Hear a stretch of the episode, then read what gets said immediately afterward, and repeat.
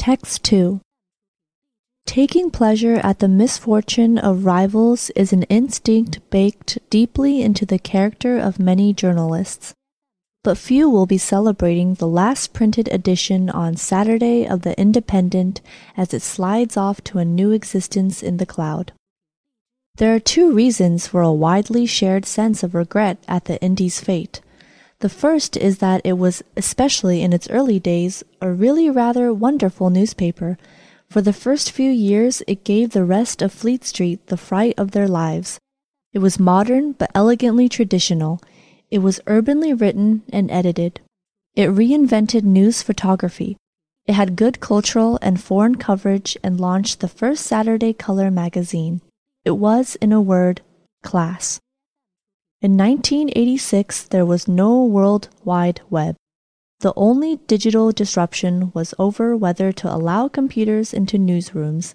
The rest of Fleet Street woke up pretty soon to the threat that the upstart newspaper presented. The Telegraph changed owners. The Guardian was forced to raise its game, and Rupert Murdoch did his best to stifle the infant paper by pure financial brute force. He slashed the price of the Times to a level that was predatory in intention, if not in law. The second reason is the acknowledgement that the Indy may be leading where others might follow.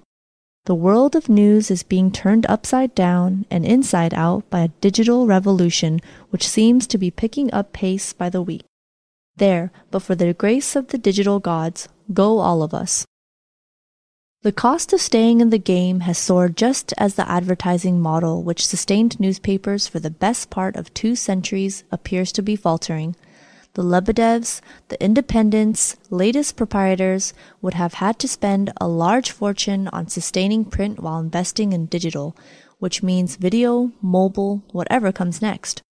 All this is happening as Facebook is eating the world, said Miss Bell, professor of digital journalism at Columbia University. She thinks the news ecosystem has changed more dramatically in the past five years than at any time in the past 500. She is right. Facebook alone pocketed revenues of $18 billion in 2015, up to 44% year on year.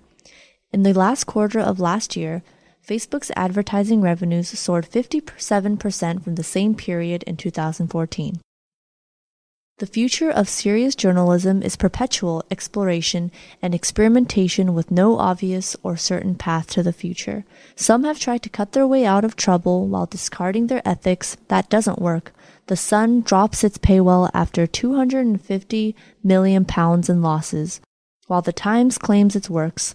But the crucial point is, the world, perhaps more than ever, still needs reliable, verifiable sources of serious news. Great newspapers which have survived for centuries find their business models challenged as never before. So no one will celebrate the end of the independent in print. Are you next?